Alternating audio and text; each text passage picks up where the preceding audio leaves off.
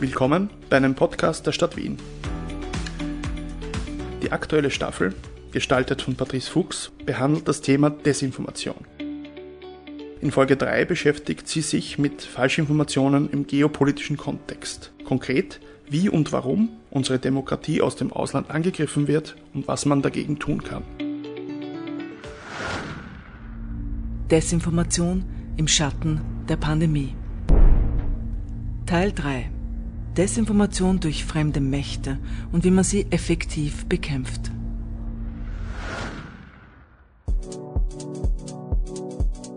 And in the fake news media viciously did everything possible to drag Joe Biden across the finish line. You know that.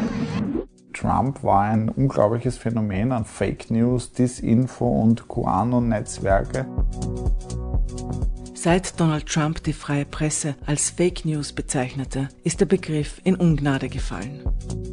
Fake News soll man ja nicht sagen, das ist ja durch den Herrn Trump so ein bisschen ein Kampfbegriff geworden, weil der ja wiederum so gekontert hat, alles was gegen ihn sprach, hat er dann als Fake News bezeichnet. Aber das wird leider immer noch verwendet, der Begriff.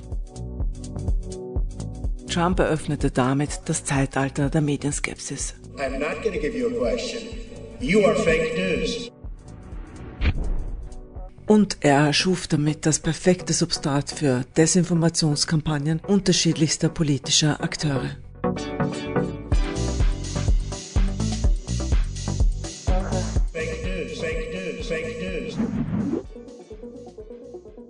Für seinen Wahlkampf engagierte Donald Trump das skandalumwitterte Datenanalyseunternehmen Cambridge Analytica. Dieses hatte sich über Facebook-Schnittstellen illegal Daten von Nutzern und Nutzerinnen beschafft und sendete ihnen je nach Persönlichkeitstyp maßgeschneidert empörende oder beängstigende Posts. Es wurden auch Fake-Webseiten mit Desinformation erstellt, die wirken sollten, als kämen sie nicht aus dem Umfeld von Trump. Die Artikel auf diesen Seiten wurden dann von Bots und Trolls in den sozialen Medien geteilt. Vor allem sollten Hillary Clinton-Wähler und Wählerinnen demobilisiert werden. Amerikanische Ermittlungen weisen auch darauf hin, dass Russland ihre Trollarmeen einsetzte, um Trump zum Sieg zu verhelfen. Wenn man sich, sage ich mal, Staaten wie die Russische Föderation anschaut, die haben in ihrer BR-Maschine sehr klar das Ziel, die westlichen Demokratien quasi als fehlerhaft und als versagende Systeme darzustellen. David Jalik vom Austrian Center for Intelligence, Propaganda and Security Studies. Das merkt man vor allem auch bei Corona und äh, der ganzen Impfdebatte. Dass die Covid-Impfung gefährlich oder sogar tödlich sei, ist eine dominante Desinformation, die aus Russland nach Österreich und anderen Staaten exportiert wird. Da werden quasi die westlichen Impfstoffe verunglimpft, während die eigenen Impfstoffe wie zum Beispiel Sputnik dann beworben werden. Diese Firma, die den Impfstoff erzeugt, hatte bis heute noch keine europäische Zulassung angesucht. Ja. Wolfgang Fercher, ITler und seit Jahren privat im Netz unterwegs, um gegen Desinformation anzuschreiben. Das wäre natürlich wieder eine, eine, eine Möglichkeit gewesen, irgendwie quasi einen, einen Keil innerhalb der EU zu treiben. Je nach Land werden unterschiedlichste Konspirationen erfunden. In Polen zum Beispiel verbreitete man die Desinformation, dass Covid-19 durch Homosexuelle verbreitet würde. In der Ukraine wurde unter anderem behauptet, dass Bananen Covid-Viren enthielten.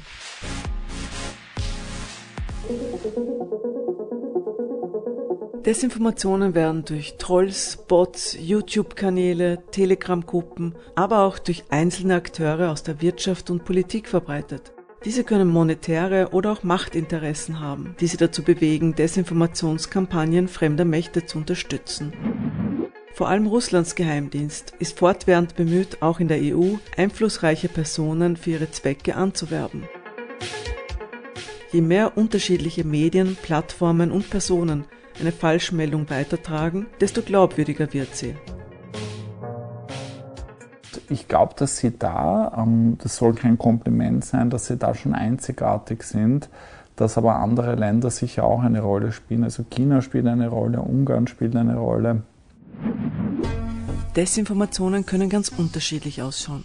Verschwörungstheorien sind ja immer dann besser, wenn sie irgendwo ein Körnchen Wahrheit haben. Ja? Weil in diesem Körnchen Wahrheit kann man sich dann irgendwie aufhängen und wenn man dann rundherum irgendwie eine völlig äh, manipulative Geschichte erzählt, funktioniert das auf jeden Fall besser, als wenn man irgendwas komplett erfindet.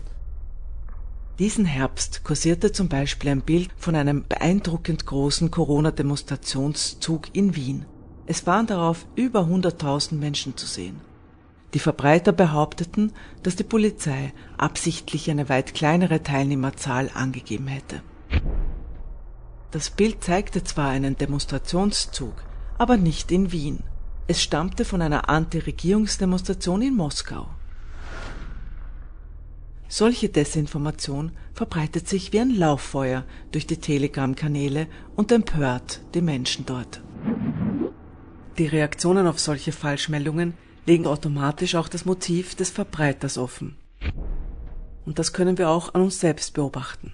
Welche Gefühle werden bei mir hervorgehoben? Also was ist das Ziel eigentlich? Anna Pataman ist Vorsitzende des Vereins Unlimited Democracy. Sie stammt aus der Ukraine, ein Land, das als Pufferzone zwischen der EU und Russland immerwährend Ziel von Desinformation ist. Es kann zum Beispiel während der Veranstaltungen stattfinden, es kann zum Beispiel über kleine Zeitungen stattfinden, es kann über Politiker auch stattfinden und auch über die Internetbots, ja, die auch sehr aktiv sind.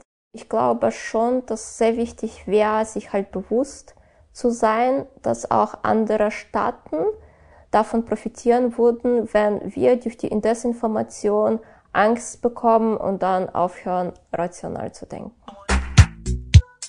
Allein während der Covid-Krise wurden in der Ukraine mehrere Botfarmen liquidiert, die Desinformationen über die Impfung verbreiteten. Dazu hackten die Farmbetreiber zwischen 500 und 50.000 Facebook-Accounts und nutzten sie, um Falschmeldungen zu posten.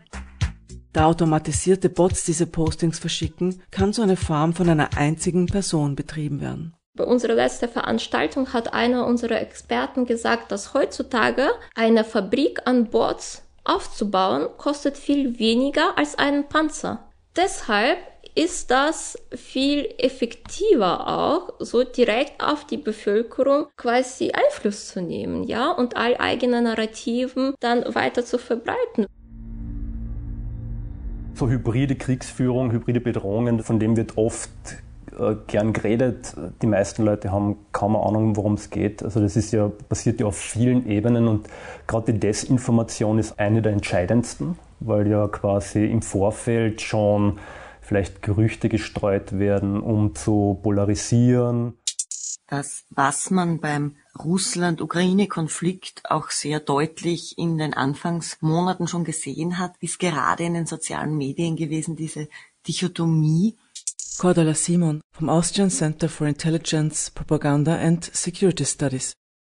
Die wir eben durch diese Algorithmen erhalten. Für die einen waren jene, die am Maidan stehen, einfach Nazis. Für die anderen waren das Freiheitskämpfer, die versucht haben, einen Diktator loszuwerden. Nach diesen polarisierenden Gerüchten und Desinformationen tauchten in der Ukraine plötzlich die sogenannten grünen Männchen auf. Ein wunderbares Beispiel, plötzlich waren dort bewaffnete Soldaten. Niemand hat gewusst, wo die hinkehren. Die haben keine Rangabzeichen getragen, sie haben keine Hoheitsabzeichen getragen. Russland hat äh, bestritten, dass es russische Soldaten sind, aber trotzdem waren die plötzlich da, haben die Straßen kontrolliert und bis einmal klar war, wer das war, ist schon mal so viel Zeit vergangen gewesen, dass die dort ihren Einsatz konsolidieren haben können und dass das Gebiet besetzt war. Und da ist halt Information ein extremer Faktor gewesen dabei. Das war ein Weckruf für die EU. Desinformation destabilisiert nämlich nicht nur Gesellschaften. Sie können auch kriegerische Handlungen flankieren oder sogar ermöglichen. Und wir haben aber das Gleiche auch gesehen in den sozialen Medien 2015 bei der sogenannten Flüchtlingskrise, ebenso wie jetzt auch mit Corona. Sie macht also eigentlich gar keinen Unterschied, um was für eine spezifische Thematik es sich handelt. Es muss nur äh, genügend auseinanderklaffende Extreme an Positionen geben. Der geopolitische Kontext von Desinformation ist wesentlich in der Einordnung der Gefahr solcher Hybridangriffe. Auch die politische Situation in der Ukraine ist für uns von Relevanz. Man bedenke, die ukrainische Grenze liegt näher an Wien als Bregenz. Die russische Annexion der ukrainischen Krim gab dann aber auch den Auslöser für die EU, die East Stratcom Task Force ins Leben zu rufen. Mehr als 400 Experten und Expertinnen sammeln jährlich tausende Falschmeldungen und korrigieren sie. Man hat auf der einen Seite natürlich die internationalen Akteure, aber man hat auch die nationalen Akteure das rechte politische Lager, aber nicht nur politische Lager, einfach Parallelgesellschaften, die generell mit dem, mit, dem, mit dem System in Österreich, aber in Deutschland oder auch auf EU-Level nicht zufrieden sind und die halt die, die Situation für ihre eigenen Erzählungen und Weltanschauungen verwenden, um einfach Stimmung zu machen. Desinformation kommt von allen politischen Akteuren. Das können in manchen Ländern auch teilweise Linke sein, aber es ist in Europa schon überwiegend sehr stark der Rechtspopulismus dann natürlich dominant. Vor allem rechte Bewegungen verwenden Desinformation, um Stimmung zu machen. Nicht zuletzt auf den Anti-Corona-Maßnahmen-Demos, obwohl es sich auf diesen Demos mit Sicherheit nicht um eine homogene Gruppe von Menschen handelt. Da sieht man, dass die eigentlich aus unterschiedlichen Milieus tatsächlich kommen. Markus Brunner, Psychoanalytiker und Soziologe. Wir haben gefragt, was Sie das letzte Mal gewählt haben bei den letzten Wahlen.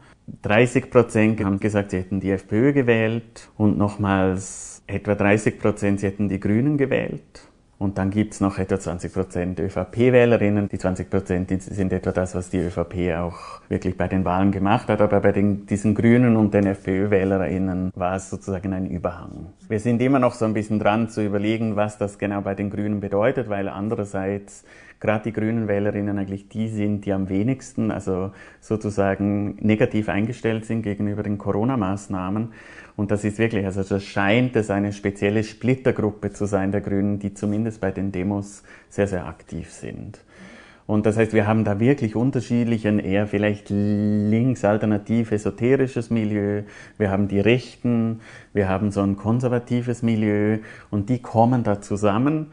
Und gleichzeitig haben wir aber gemerkt, dass das Antwortverhalten, was sozusagen die Corona-Maßnahmen anbelangt, was Verschwörungstheorien anbelangt, sehr, sehr durchgängig, sehr, sehr einheitlich ist. Also da sieht man auch über die Parteien hinweg, also genau da kaum Unterschiede. Neben Telegram und sozialen Medien bieten sogenannte alternative Medienplattformen im Netz Artikel, in denen man rechte, antisemitische, demokratiefeindliche und esoterische Töne trifft. Zum Beispiel die deutsche Plattform mit dem klingenden Namen Extreme News. Alles, was man hier liest, ist spektakulär. Alarmstufe Rot, Untergang der Grundrechte. Es wird hier vor den Globalisten gewarnt ein Codewort für Juden, aber auch die Außerirdischen sind eine Bedrohung. Hier kann man auch nachlesen, dass es gar keine Viren gebe. Andererseits, dass Türklinken aus Kupfer gegen eben diese Viren helfe. Man kann auch direkt auf der Internetseite Zorro-Zapper kaufen. Ein Zorro-Zapper ist ein Gebilde aus Kupferrohren, das kosmische Energie empfangen und Wolken auflösen könne.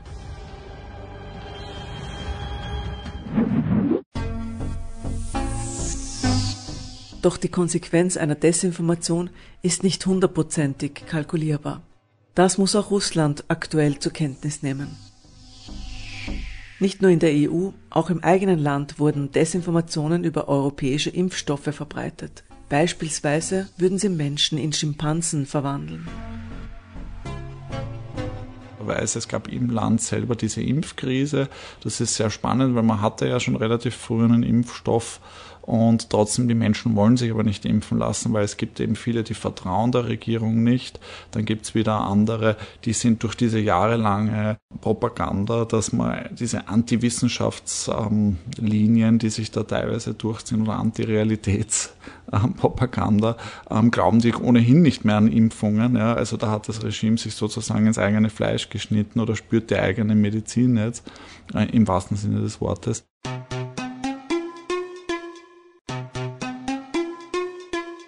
Aber wo soll man den Kampf gegen Desinformation anfangen? Bei den Plattformen wie Telegram? Ich glaube, dass wir ganz dringend die Plattformen mehr in Verantwortung nehmen müssen, dass da teilweise Dinge sind, die mich unglaublich ärgern, dass Dinge nicht gesperrt werden. Aber um das Problem wirklich unter Kontrolle zu bringen, müssen wir Userinnen und User auf ein anderes Level heben. Bemühungen, äh, solchen Fake News und Desinformationen entgegenzuwirken, erschöpfen sich ganz oft darin, dass eben äh, von irgendwelchen Vereinen Kampagnen ausgehen oder eben von Institutionen, um mehr Bewusstsein zu schaffen. Nur Menschen zu sagen, ja, da draußen sind Fake News, bitte fallt nicht darauf herein, hilft ihnen ja nicht, diese Fake News als solche zu erkennen. Das betrifft alle Generationen übrigens das Problem. Ich würde mich ganz stark dagegen wehren zu sagen, das sind jetzt nur die sogenannte ältere Generation. Wir sehen, dass Social Media oder digitale Medien, das ist etwas, wo wir alle die Praxis drauf haben. Das ist ganz unterschiedlich zu der anderen Welt, wo wir sagen, wir studieren irgendwas und haben dann einen Mangel an Praxis. Bei Digital Media Literacy ist es eigentlich das Gegenteil. Wir haben die Praxis, aber wir haben die Theorie nicht so empfiehlt es sich zum Beispiel jedes Mal, wenn man einen Artikel vor sich hat und die Quelle nicht kennt, auch zu überprüfen, wer diese Quelle ist. Da gibt es zum Beispiel Datenbanken wie Whois, womit man auch herausfinden kann, wem eine Domain gehört. Oder dass man sich anschaut bei Bildern, die mit einem Newsartikel kommen, wie sehen Bilder dieser Umgebung auf Google Maps aus oder aber, dass man Programme wie Reverse Image Research von Google nimmt oder TinEye zum Beispiel und Bilder hochlädt und Google kann einem dann sagen, wann sie ursprünglich das erste Mal veröffentlicht wurden. Und es gibt da einfach sehr, sehr viele Instrumente, die man nutzen kann. Aber was ist mit den Menschen, die bereits mit einem Fuß in der Welt der Verschwörungstheorien stehen? Wie können wir die zurückholen? Von den Zweiflern zu den Truthern. Also man hat sozusagen den Weg von den Zweiflern zu denen, die wissen, dass eine Verschwörung im Gange ist. Und ich glaube, die Leute, die am Zweifeln sind und die eher sozusagen am Orientierung suchen und die irgendwie einen Ort für ihre Zweifel brauchen, die kann man noch leichter erreichen. Aber man sollte auch mit den Truthern Kontakt halten. Mein Tipp wäre natürlich immer wieder diese Zweifel auch zu sehen, also zu sagen, diese Narrative irgendwie, die stimmen nicht und es gibt dann das und das. Aber ich glaube, viel wichtiger ist es die Affekte, die dahinter stecken, den Wunsch danach, jetzt ähm, mal wo seinen Ärger rauszulassen, ähm, die Trauer, die dahinter steckt, eventuell auch Einsamkeit, also ganz viele Dinge, die da zusammenkommen, wenn man eher einen Raum schafft, wo das auch anders artikuliert werden kann. Es gibt ganz sicher auch Momente, wo man abbrechen muss, wo es nämlich einem selbst zu große Belastung ähm, ausmachen würde. Barbara Buchegger von Watchlist Internet. Oder auch vielleicht die eigenen Kinder plötzlich in Gefahr bringen würde, eigenartige Schlussfolgerungen zu ziehen oder plötzlich rückständiges Gedankengut aufzunehmen. Dann ist es sicher vielleicht an der Zeit, andere Beziehungen einzugehen. Das Austrian Center for Intelligence, Propaganda and Security Studies, kurz ACIPS, bietet auch für Schulen Desinformationsworkshops an. Den größten Effekt soll für Menschen ohnehin haben und bei Schülern wurde das eben bereits getestet, dass sie selbst Fake News verfassen, um auch skeptisch gegenüber anderen Fake News Meldungen zu sein. Weil natürlich, wenn man merkt, wie einfach das eigentlich geht, dass man irgendwelche total unsinnigen Fake News Artikel in die Welt schießt, äh, weiß man auch, ja, das ist viel zu leicht. Es wäre vielleicht gut, wenn man das irgendwo im Hinterkopf hat, damit man merkt, ja, das könnte, da könnte ja jeder kommen. Der Kampf gegen Desinformation darf aber nicht unsere Meinungsfreiheit gefährden. Wir leben in einer Welt, wo sozusagen der Zweifel auch angemessen ist wo die Institutionen auch die Funktion haben, Herrschaftsverhältnisse auch aufrechtzuerhalten. Ich glaube, nur ein Vertrauen ist da auch nicht sinnvoll. Und die Frage ist, wie geht man in so einer Situation, wie wir sie jetzt haben, mit diesem auch berichtigten Misstrauen um? Es steht und fällt mit dem User, weil die User sind nicht nur die, die anfällig sind für die Desinformation, sondern sie sind auch die Verbreiter, sie sind auch der Wirt, wenn man das jetzt aus der Medizin übernehmen wird. Medienkompetenz ist die Impfung gegen Desinformation. Medienkompetenz werden wir dringend brauchen, denn das Phänomen Desinformation wird uns nicht mehr verlassen.